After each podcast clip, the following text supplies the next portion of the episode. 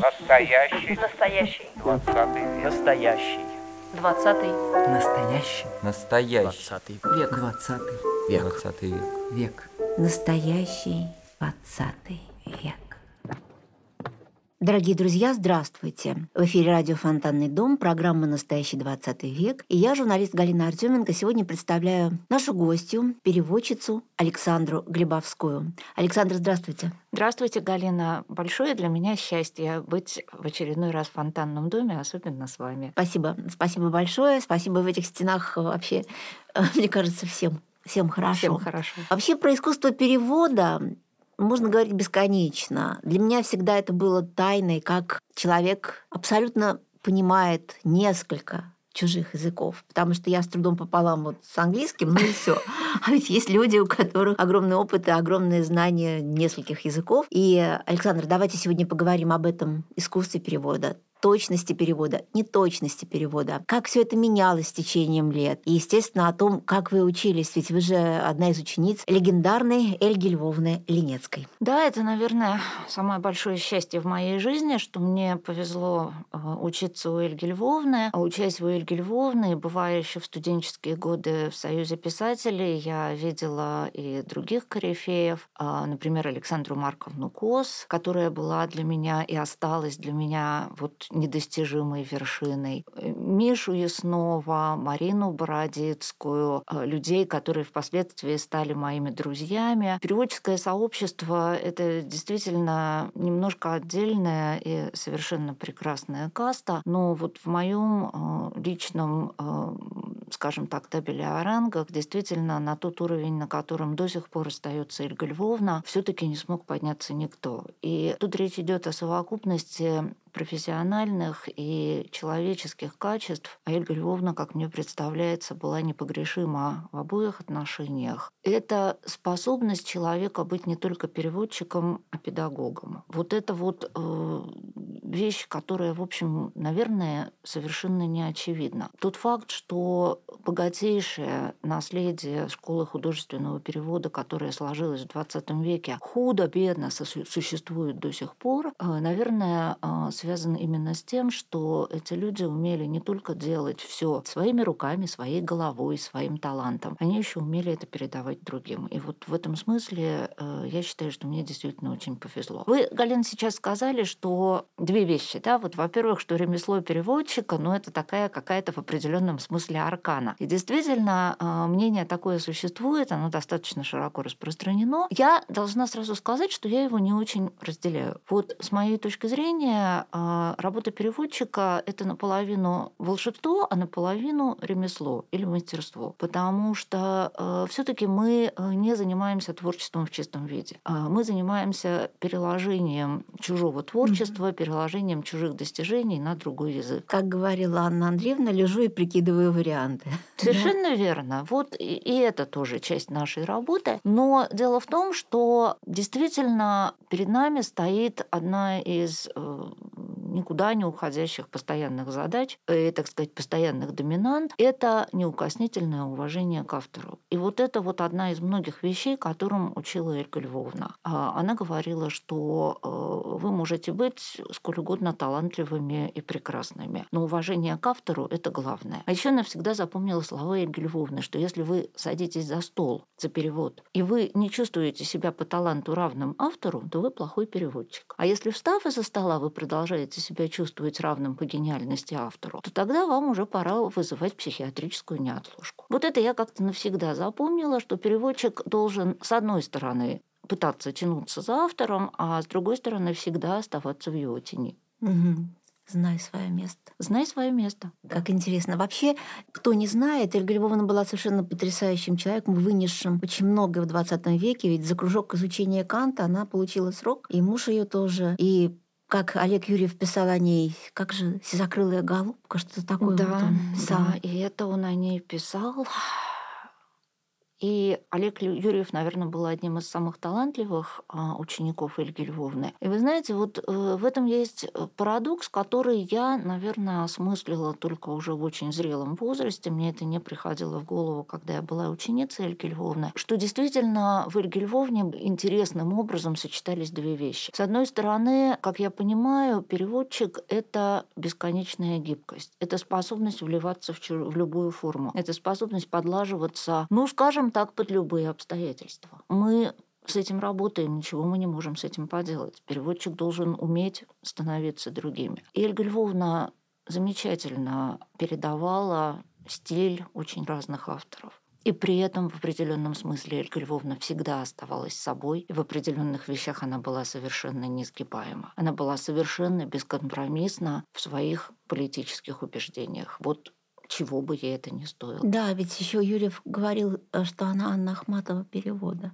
Да, да. Эта фраза, она очень такая, она как раз характеризует все. Да. Эльга Львовна, кстати, даже внешне была похожа на Анну Андреевну. Вот профили у них очень перекликаются. И нравственные человеческие качества Эльги Львовны, опять же, они до сих пор для меня э, остаются эталоном. Я, когда работаю на подсознательном уровне, все равно каждый день, каждые пять минут, наверное, над каждой фразой продолжаю задавать себе вопрос, а что бы сказала Эльга Львовна? И в переводе я стараюсь э, дотягиваться по мере сил.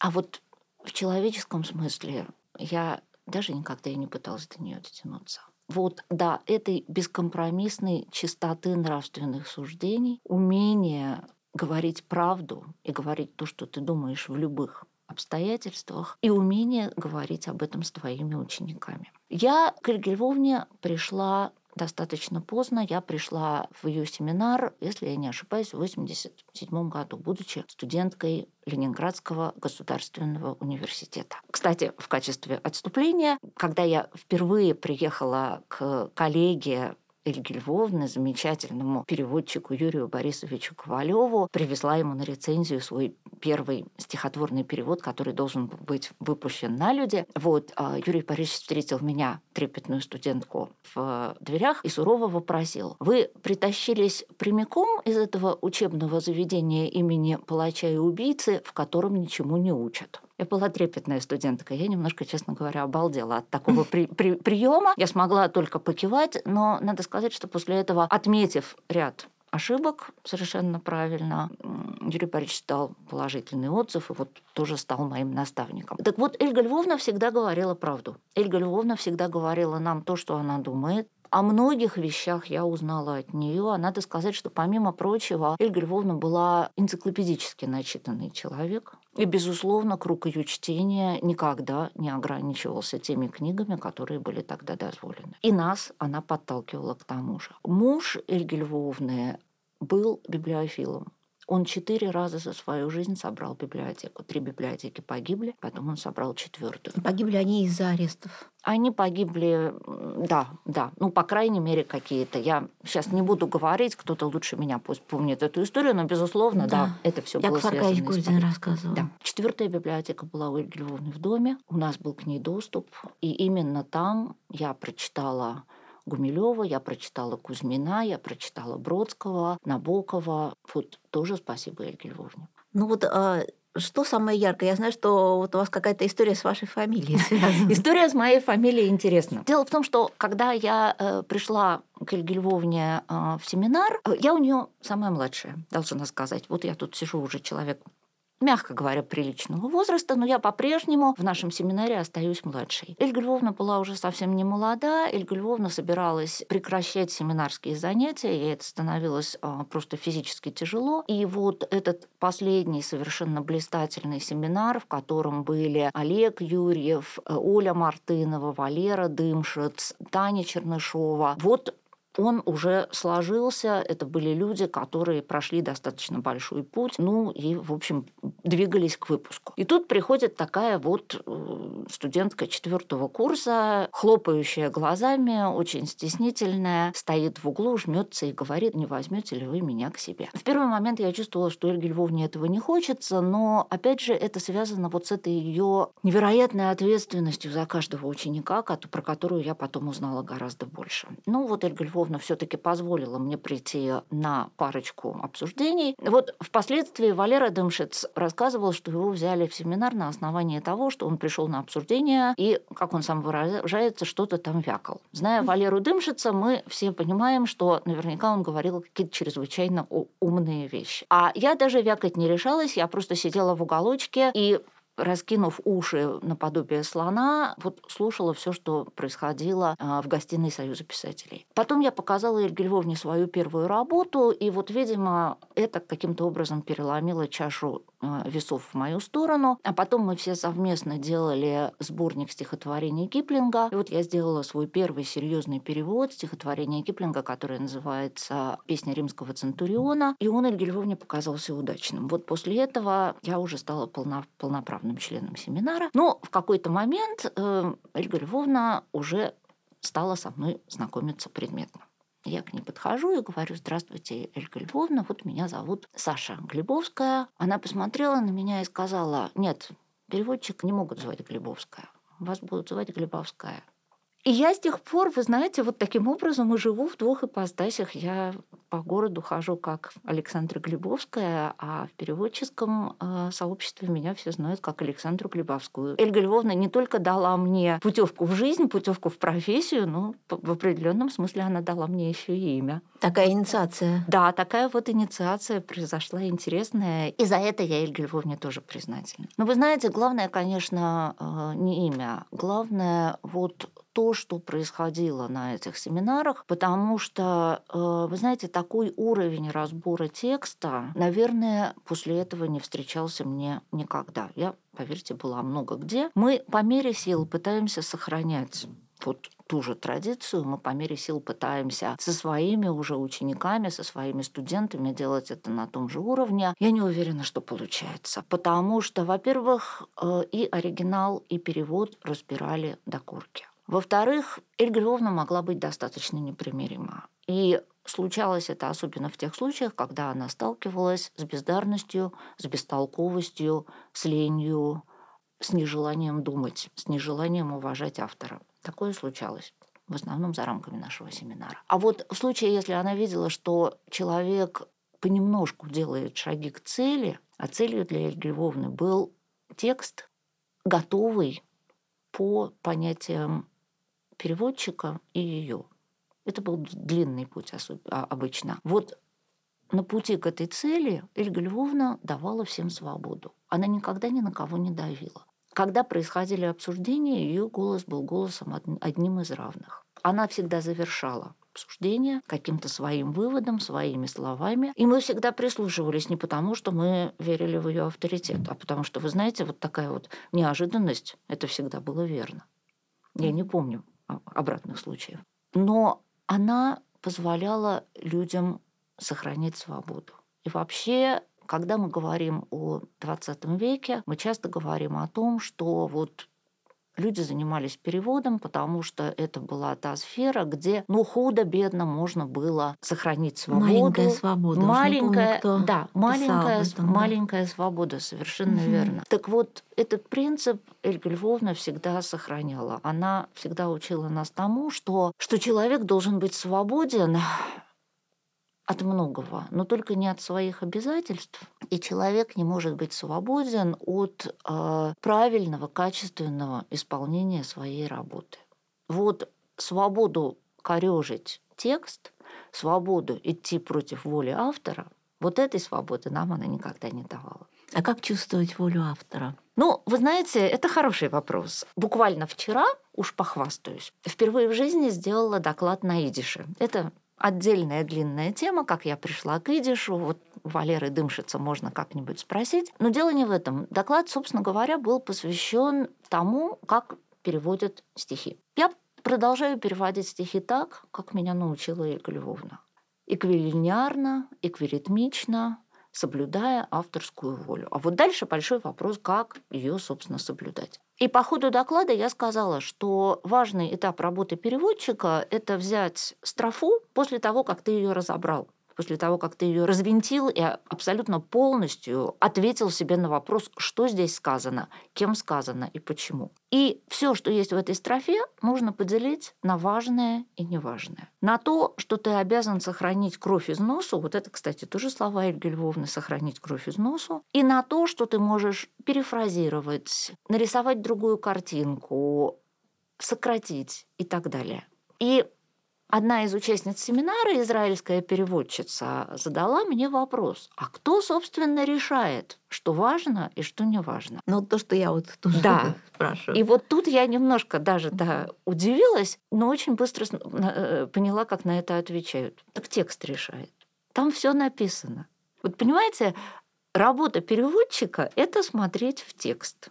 Он сам тебе скажет, что для него важно, что для него не важно. Да, этому надо довольно долго учиться тому, чтобы на него смотреть правильно. Но я, например, сейчас уже вот, глядя с высот своего опыта, э, я смотрю в любой текст, и я понимаю, чего он от меня хочет.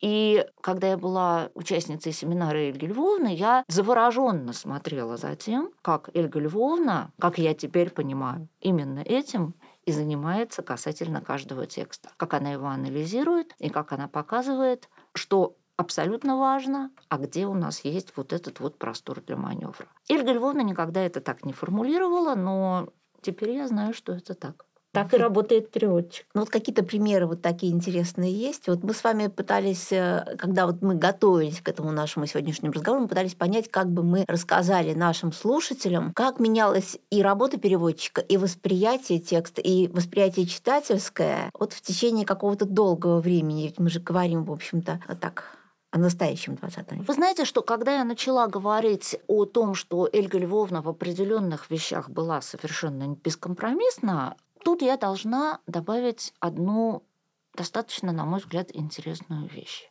Я никогда не видела у Эльги Львовны ни одного текста, который не, не был бы прекрасен. Вот как не странно звучит эта фраза. Мне кажется, что переводчики XX века и в их числе Эльга Львовна, пытались не заглаживать, это неправильное слово.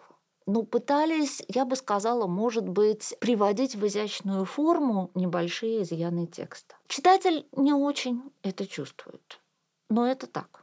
А вот вопрос о том, что делать с изъянами текста, намеренными, ненамеренными – но существующими. Он вот в полный голос, наверное, встал только уже в 21 веке, и достаточно серьезно мы об этом говорим сейчас. Вот из тех, кто ставит этот вопрос ребром, я знаю наши германисты Ирина Алексеева и э, Саша Филиппов-Чехов. На самом деле Сделать текст красивым, должна я вам сказать, гораздо проще, чем сохранить его изъяны. Это очень непросто. Но в 20 веке, как мне кажется, переводчики все-таки эту задачу перед собой вот так вот еще не ставили. Для Эльги Львовны литература писалась с очень большой буквы. И в литературе все должно было оставаться литературой. Ольга Львовна в свое время мне говорила, что э, есть один текст, не мне, нам, да, вот я не буду так ничего присваивать. Э, есть один текст ее перевода, которым она до сих пор остается недовольна, и это перевод алой буквы Натаниэля Готтерна. И Ольга Львовна связывала это с тем, что она переводила, когда у нее тяжело болела мама, у нее были сложные обстоятельства.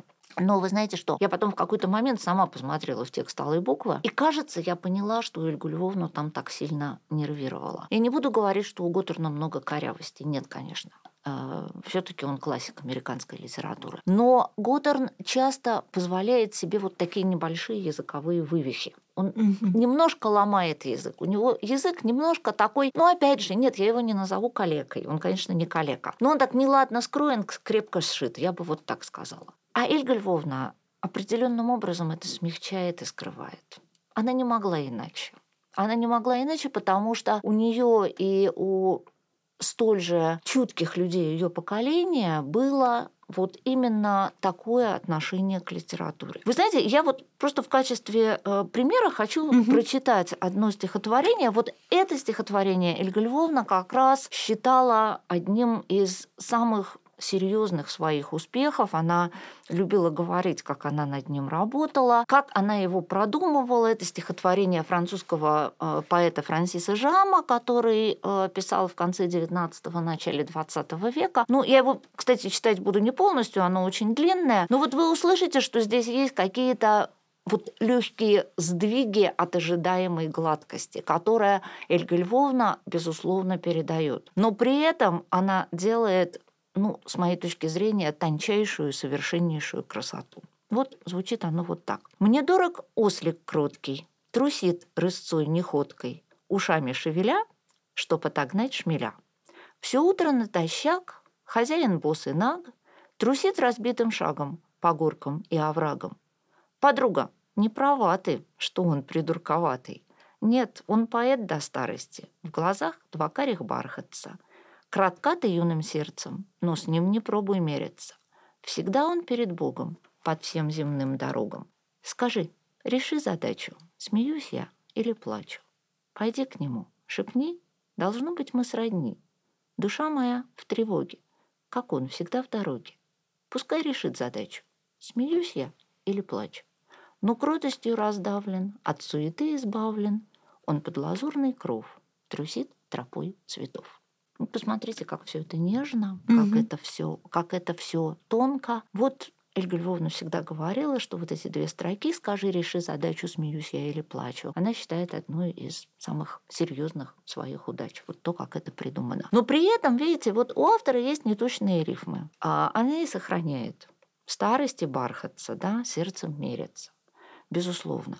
Но сделать стихотворение, которое вот как-то взрывалась бы изнутри некоторой пасконностью, некоторой легкой корявостью, Эльга Львовна не могла.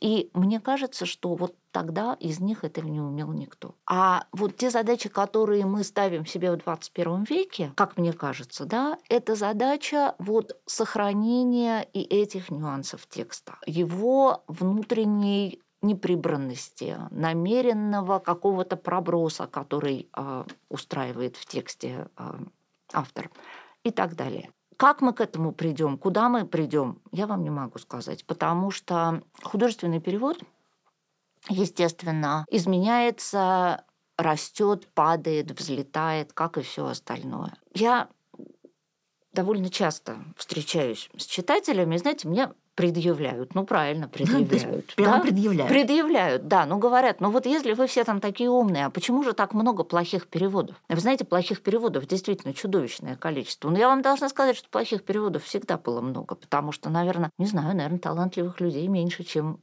неталантливых, а может быть, занимаются этим не те, кому надо заниматься. Корявых переводов много, безусловно. И здесь, конечно, э, в пору поговорить о том, как устроен процесс перевода сегодня, как он был устроен раньше. Сейчас я, может быть, к этому немножко вернусь, потому что это тоже интересно. Но, наверное, нам важно отличать корявый перевод от перевода, в котором сохранены корявости текста. И вот сохранить корявости текста, намеренные авторские корявости, намеренный авторский от, отход от языковой нормы, от парадигмы, от предсказуемости, от всего. Вот это такая большая суперзадача для переводчика. И вот мне кажется, что это задача, которая как раз была поставлена ну, по большому счету только в 21 веке. В 20 веке я, как ни странно, видела эту задачу только в одном тексте. Но там это было очень интересно.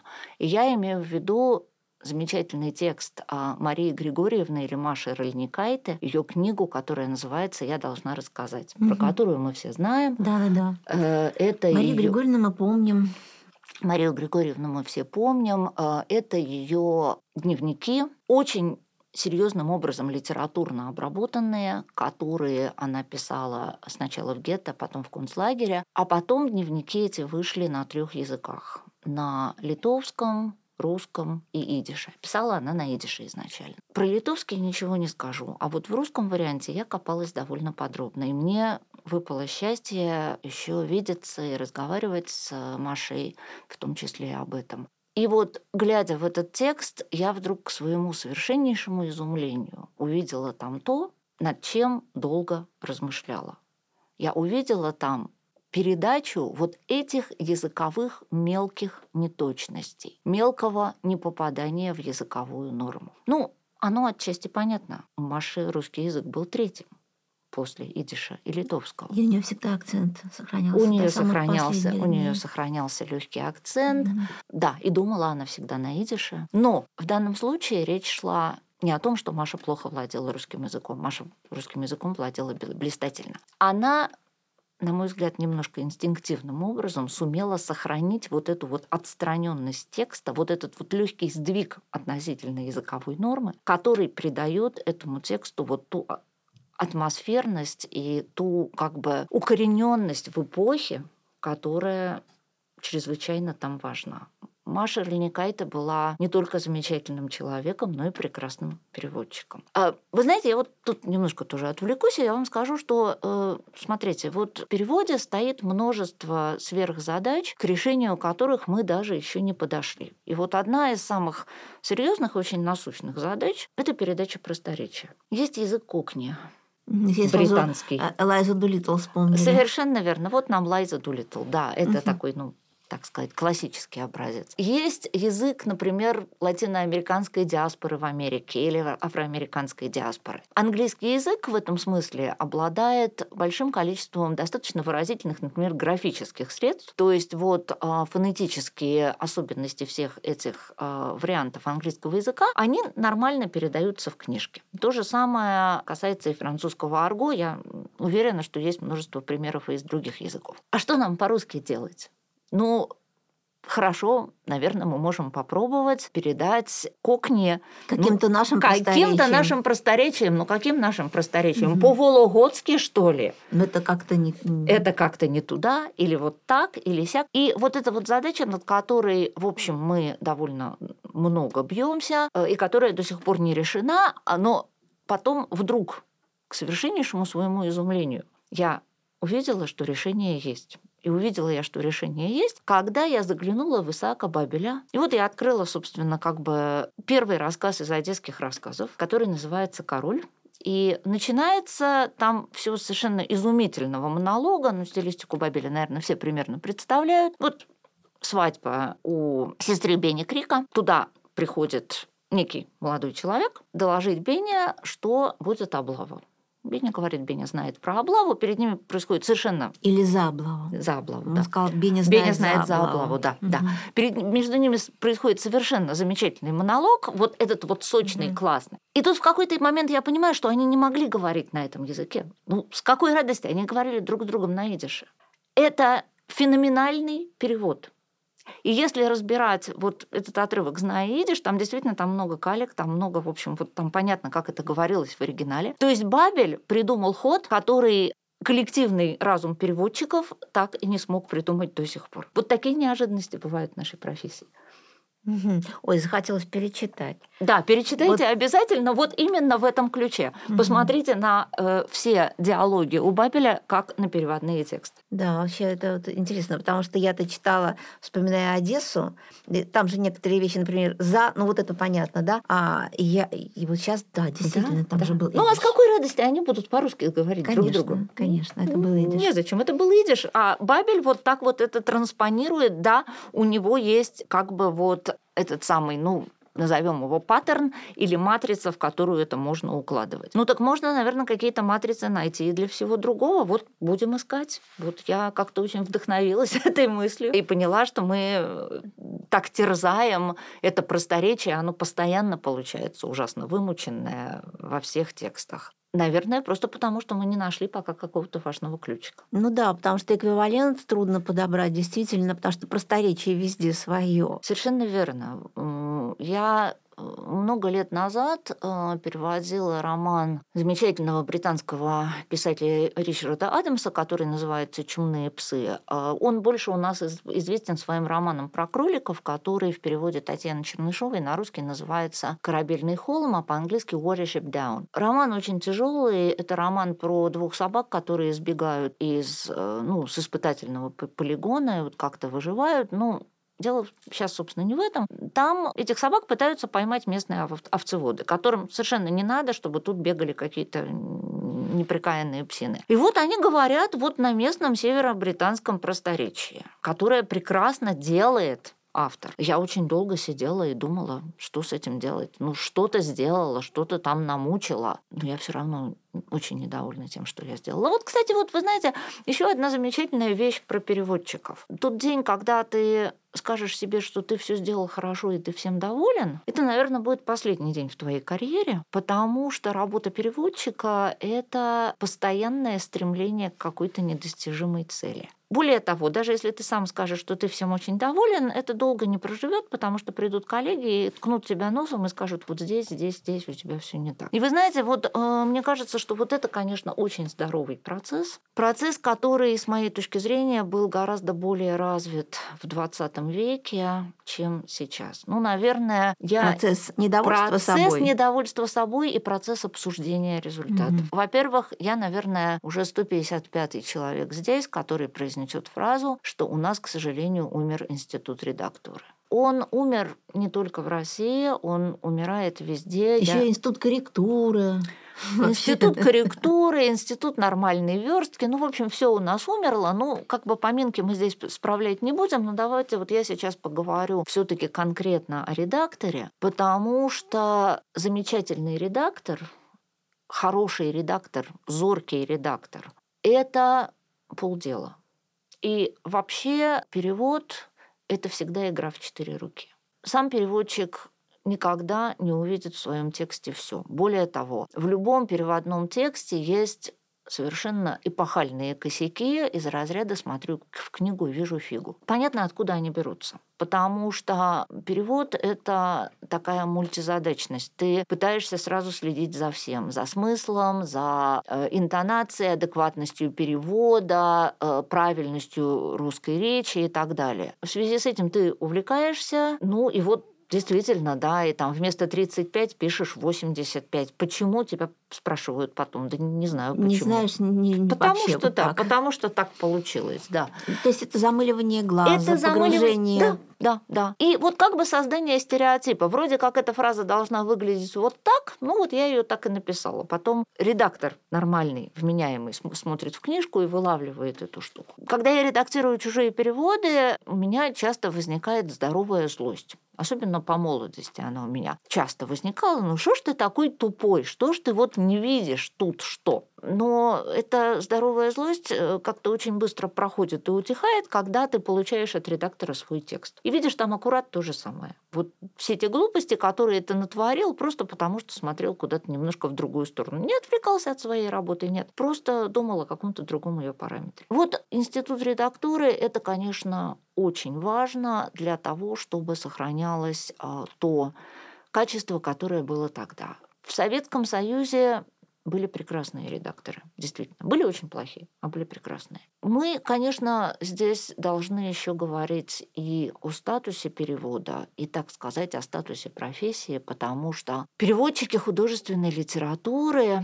в Советском Союзе это была, конечно, достаточно элитная каста. Но мы не будем сейчас вдаваться вот в то, почему. И я абсолютно не хочу сейчас говорить о том, что в эту профессию приходили по блату. Наверное, кто-то приходил по блату. А, но люди, как Ольга Львовна, приходили туда по велению сердца и просто потому, что они делали именно то, что они умеют делать лучше всех, наверное. Сейчас в перевод, ну, наверное, я бы мягко сформулировала это так. Приходит больше людей, чем туда должно бы приходить по чисто формальным показателям. Существует такое расхожее убеждение, что за художественный перевод мало денег платят. Ну, за него действительно немного денег платят, но, в общем, жить на это вполне можно. А за технический больше? За технический платят больше, особенно если ты какую-нибудь там вот нефтегазовое что-то или медицинское переводишь, больше, конечно. Но, вы знаете, ну, зато мы каждую минуту вот наслаждаемся жизнью. Я, э, когда мне было 10 э, лет, меня, мне задали такой традиционный вопрос. Да, девочка, а кем ты хочешь стать, когда вырастешь? Я посмотрела на человека сурово и сказала, я книжки хочу читать. Вот. Так а, получилось. Потом еще подумала, еще ездить на велосипеде. Вот, вы знаете, я, в общем, да, так и получилось. Я, собственно, зарабатываю тем, что читаю книжки. Иногда, хотя очень редко вожу велоэкскурсии, так что я зарабатываю тем, что читаю книжки и езжу на велосипеде. Все, все сбылось по большому счету. Удивительная история. Да, редко так бывает. Так бывает. Ну, вы переводили и Умберто Эко. Умберто Эко я переводила очень мало. У меня итальянский не рабочий язык. Я переводила только одну книгу Умберто Эко, которая называется «Шесть прогулок в литературных лесах». Вот, пользуясь случаем, я хочу сказать, что всем, кто хочет заниматься переводом, писательством, текстами, эту книгу обязательно, на мой взгляд, надо прочитать. Потому что она рассказывает про очень много неочевидных, но важных вещей. Что такое наратор? Какие бывают нараторы? Что такое ритм? Что такое скорость движения текста? Что такое авторские уловки? Много чего. Эта книга написана по-английски, потому что это цикл лекций, который Умберто Эко читал в Америке. А вот что касается остальных книг Умберто Эко, поскольку я, опять же, редактор, да еще и жена издателя, э, мой муж э, Саша Кононов, э, директор издательства «Симпозиум», вот, собственно, занимался первым изданием, первым таким нормальным изданием Умберто человека а, в России. В связи с этим мне повезло своими глазами наблюдать, как работает над текстом еще одна замечательная переводчица да, 20 и 21 века Елена Александровна Костюкович. Понимаете, есть, наверное, люди, которые рождены для того, чтобы жить текстами. И э, Ляля из таких людей. Она действительно работала до того момента, до той точки, пока она не могла сказать самой себе, что у нее все готово. Она делала вещь, которая, ну, я бы так, наверное, не смогла. Ну вот как Ляля мне говорила, она садится за перевод, она делает довольно большой кусок, потом она перечитывает это, э, мнет бумагу или стирает файл, уж не знаю, как это теперь выглядит, э, бросает все это в корзину и начинает заново.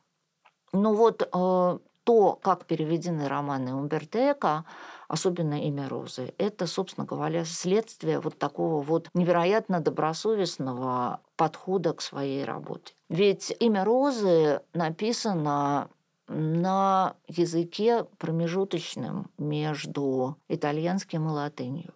Очередная, казалось бы, нерешаемая задача для переводчика, что с этим делать.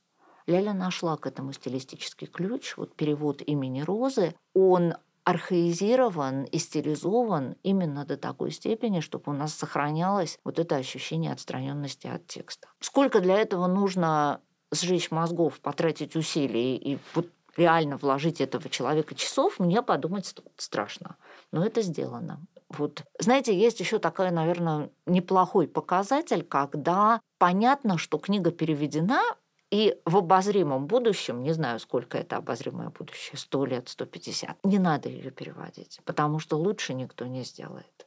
Вот мне кажется, это, это случай вот с эталонный случай. Эко, да. А не бывает ли грустно переводчику? Ну, мы не берем таких вот вещей, как там история с переводами Михаила Лазинского, Пастернака, Щепкина и Куперник, да, не берем. А переводчику нынешнему современному быть всегда в тени великих и невеликих. Все равно сначала идет автор, фотография автора, фамилия автора. И мало кто из читателей, просто читателей, которые пролистывают очередной текст, а всматривается набранным достаточно мелким шрифтом имя того, кто которого называют толмачом, да, вот, вот человека, который переводит, который вот э, ну, я не знаю, сгорает над этим текстом, может быть. Вот нет этой Вы знаете, грустной, я не грустной... буду тут генерализировать. За себя скажу, мне совершенно не обидно.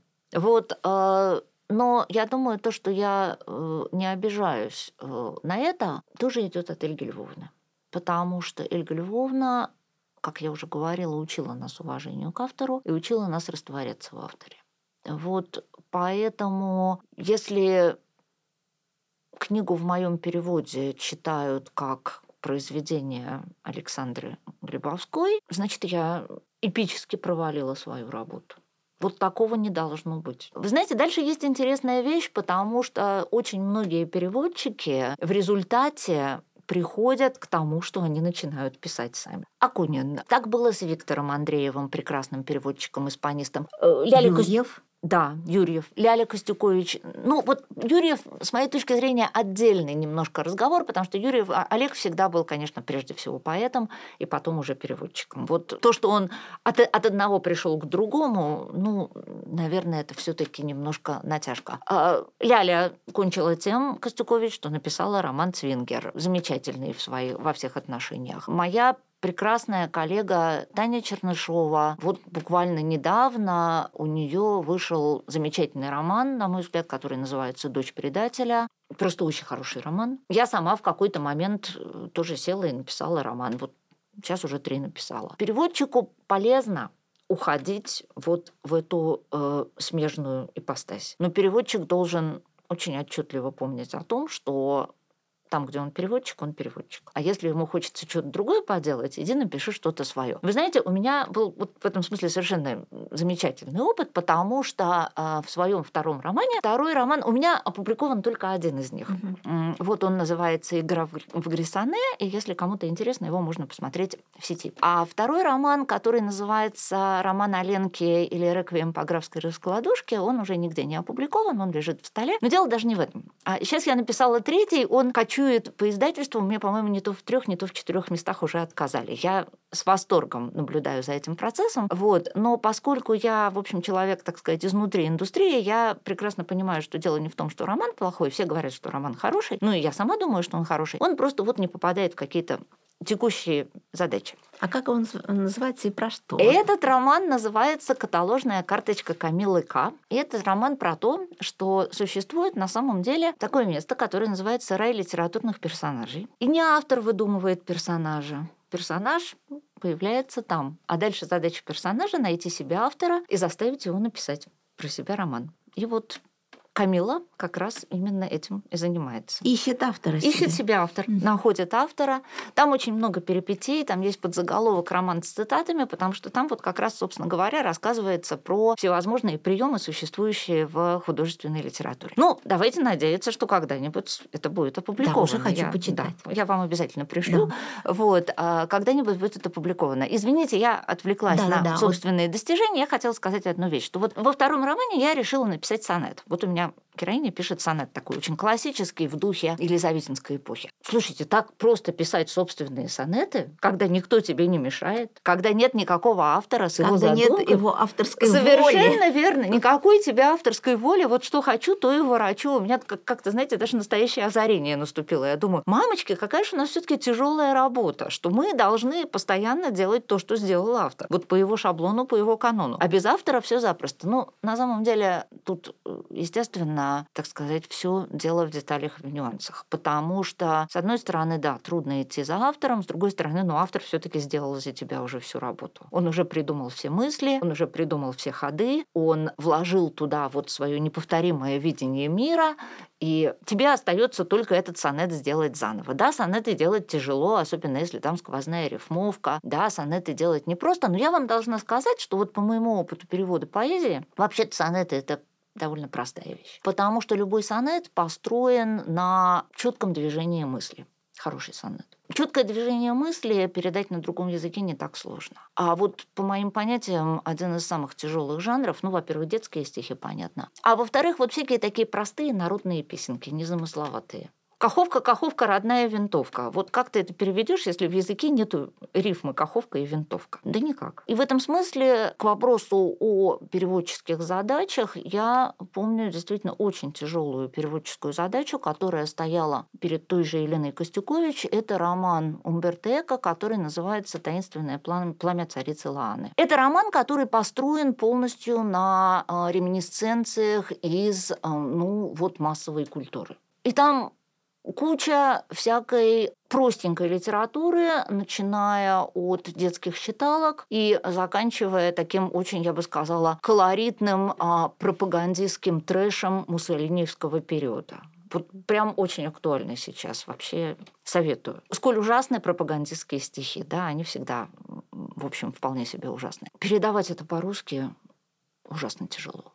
Потому что с пропагандистскими стихами тоже есть свои особенности, потому что пропагандисты знают одну вещь. Они должны э, придерживаться какой-то максимальной естественности. И они ищут вот те внутренние ресурсы языка, которые позволят сделать это ну, максимально приближенно к простому сознанию. А эти ресурсы во всех языках разные. Поэтому вот рассказать про Муссолини теми же словами по-русски, какой он невероятно прекрасный герой, корифей и все такое прочее. Да? Но опять же, вот, вот а как мы песни про товарища Сталина на другие языки будем переписывать, тоже непростая задача. Поэтому э, иногда так получается, что в переводе самые простые задачи становятся самыми сложными. И наоборот. Вот какой-то очень замороченный, сложный, витиевато построенный текст, но текст, в котором есть простроенная и понятная мысль, его делать гораздо проще. А когда вы переводите детскую литературу, вот в чем там самые большие сложности? Вот я смотрела список ваших переводов. Открыла я интернет, посмотреть, так, листаю, листаю, боже мой. И потом вот очень много, вот, например, про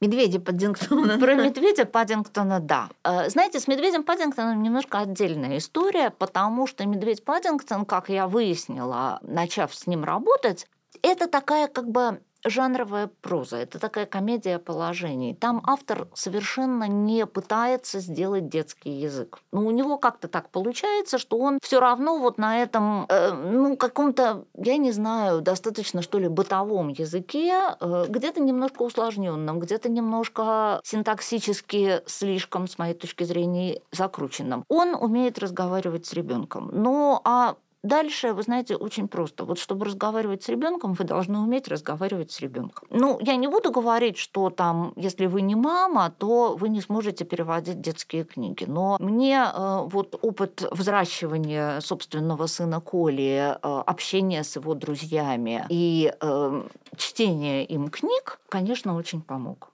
Ты должен понимать, на каком языке говорят дети. Что у них уже есть в голове на определенный возраст, а чего у них еще нет. Что они воспринимают, что они не воспринимают. В этом смысле нужно держать руку на пульсе постоянно. Ну вот мальчику Коле, к сожалению, уже скоро будет 27 годиков. Это, к сожалению, хорошо. Ну, хорошо, конечно, да. Но, но уже большой мальчик но Коля. Мальчик, он уже, конечно, да, мальчик не Коля, так разговаривает. Мальчик Коля уже большой, да, вот водит большие самолеты, и, к сожалению, поговорить с ним... О детских книжках детских книжках уже не представляется возможным. Поэтому я очень ценю любую возможность пообщаться вот с такими людьми. Кстати, вот э, вы, наверное, не хуже меня знаете, что именно это служило постоянным камертоном для ну, самого, наверное, лучшего нашего детского писателя Миши Яснова. Миша Яснов да. всегда общался с детьми. Я помню эти феерические вечера или там утренники или днем. Это вот да. Да, да. Это было нечто. И Миша прекрасно знал, как с ними говорить. Каждую секунду, с каждым возрастом, с каждым ребенком. Вот и ответ на вопрос. Без этого вы детскую книжку не переведете, потому что, ну, с моей точки зрения, это вообще самый ответственный вид работы, конечно, переводчика. Наверное, все так говорят. А как вы на Паддингтона-то вышли? Как вы знаете, было? с Паддингтоном все получилось очень-очень давно, потому что я начала над ним работать еще когда а, появилось издательство «Северо-Запад».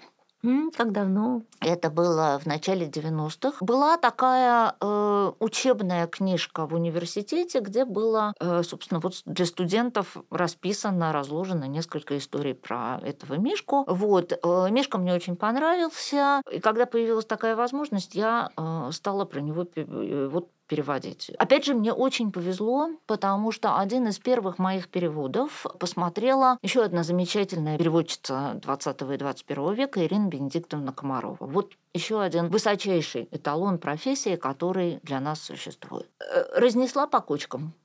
То есть вот принесла мне просмотренный текст, в котором не осталось камня на камне. Помогло. Я поняла, как надо делать. И с тех пор вот... А что она разнесла-то? Что ей так вот? Вы знаете что? Э, в основном э, Ирина Бенедиктовна правила какие-то там вещи, которые связаны ну, вот с тем, что я сейчас называю передачей динамики. Там шла речь о том, как Паддингтон делает ремонт в своей комнате. Как он берет кисть, как он встает на табуретку, что он делает. Вот эта последовательность действий, она у меня далеко не везде была передана правильно, и так, что ребенку было бы кристально ясно, что там происходит. И вот именно эти вещи Ирина Бенедиктовна и правила. Собственно говоря, это то, чему я сейчас сейчас уже дойдя до жизни такой, учу своих студентов. Перевод – это текст, картинка, текст. То есть ты все, что ты переводишь, ты должен воображать себе в голове. Вот у тебя персонаж куда-то идет по комнате. Вот Представь себе эту комнату, это персонажа, как он двигается, что он делает, как он поднимает руку или опускает руку или тянется куда-то, как он берет стакан. Вот все это надо себе представлять. И просто описывать картинку по-русски. Вот, собственно, это то, что Ирина Бенедиктовна мне тогда говорила своей правкой. Надеюсь, что подействовало. Ну да, потому что про Мишку-то все читают. Про Мишку все читают, да, Мишка действительно прекрасный Мишка, потому что, с одной стороны, это очень простая детская книга, с другой стороны, это достаточно сложная взрослая книга про чужого, про иммигранта, про э, дислокацию, про встраивание в новое общество или не встраивание в новое общество, про отношение к таким чужим и другим, которое бывает таким, а бывает сяким. Э, Майкл Бонд поднимает очень много очень важных вопросов, в том числе и тех, которые вот прямо сейчас, вот прямо они у нас, так сказать, в руках дрожат, трепещут. Поэтому давайте все читать про медведя Паддингтона. Он, он сейчас чрезвычайно актуален. Надо только, чтобы вот после ухода Ее Величества кто-то позаботился об этом медвежонке, потому что она как-то очень его любила. Вы, может быть, слышали, после ее кончины Букингемский дворец принесли больше тысячи плюшевых медвежат в память об Елизавете и в память о Паддингтоне. А вы говорите, а, позаботился, а что может что-то быть не так? Да, в нашем мире сейчас очень многое может быть не так, вы знаете, но ну, мы это общем, прекрасно да, знаем. Мы да, это ощущаем. Нет, на самом деле просто когда Паддингтон вот попадает в Англию и его находят люди, которые впоследствии его к себе возьмут, у него на шее э, висит бирка, которую написала его тетя в Перу. Пожалуйста, позаботьтесь об этом медвежонке, благодарю вас. Этому миру хрупкому э, беззащитному очень надо, чтобы кто-то добрый о нем позаботился. Как мы видим, сейчас проблема именно с этим. И будем надеяться, что вот найдется кто-то, кто нас подберет, пригреет и научит уму-разуму, так же, как это произошло с Паддингтоном. А Елизавета как э, помогала ему? Во-первых, она читала про него. А, во-вторых, вы знаете, что вот а, когда праздновали этим летом ее юбилей, вышел совершенно замечательный ролик. Он есть в интернете. Паддингтон приходит на чай к королеве. Вот они вместе пьют чай. Паддингтон а, совершенно случайно пьет чай из носика чайника. Но Елизавету это совершенно не смущает, как и положено королеве, потому что она видит в нем не того, кто не совсем хорошо представляет себе, что такое правильные манеры. Она видит в нем личность, она видит в нем медведя. Ну и потом оказывается, что не только у Паддингтона с собой кусок булки мармела... с мармеладом, который он, как всегда, держит в шляпе. У Елизаветы в сумочке тоже лежит кусок булки с мармеладом, чтобы угостить медведя. Вот угу. такая вот история. Появилась совершенно после смерти Ее Величества, появилась совершенно, на мой взгляд, такая вот душераздирающая картинка в интернете. А Елизавета уходит, от нас навсегда, держит за руку Паддингтона, и Корги с ней уходит. Сейчас я вам ее покажу.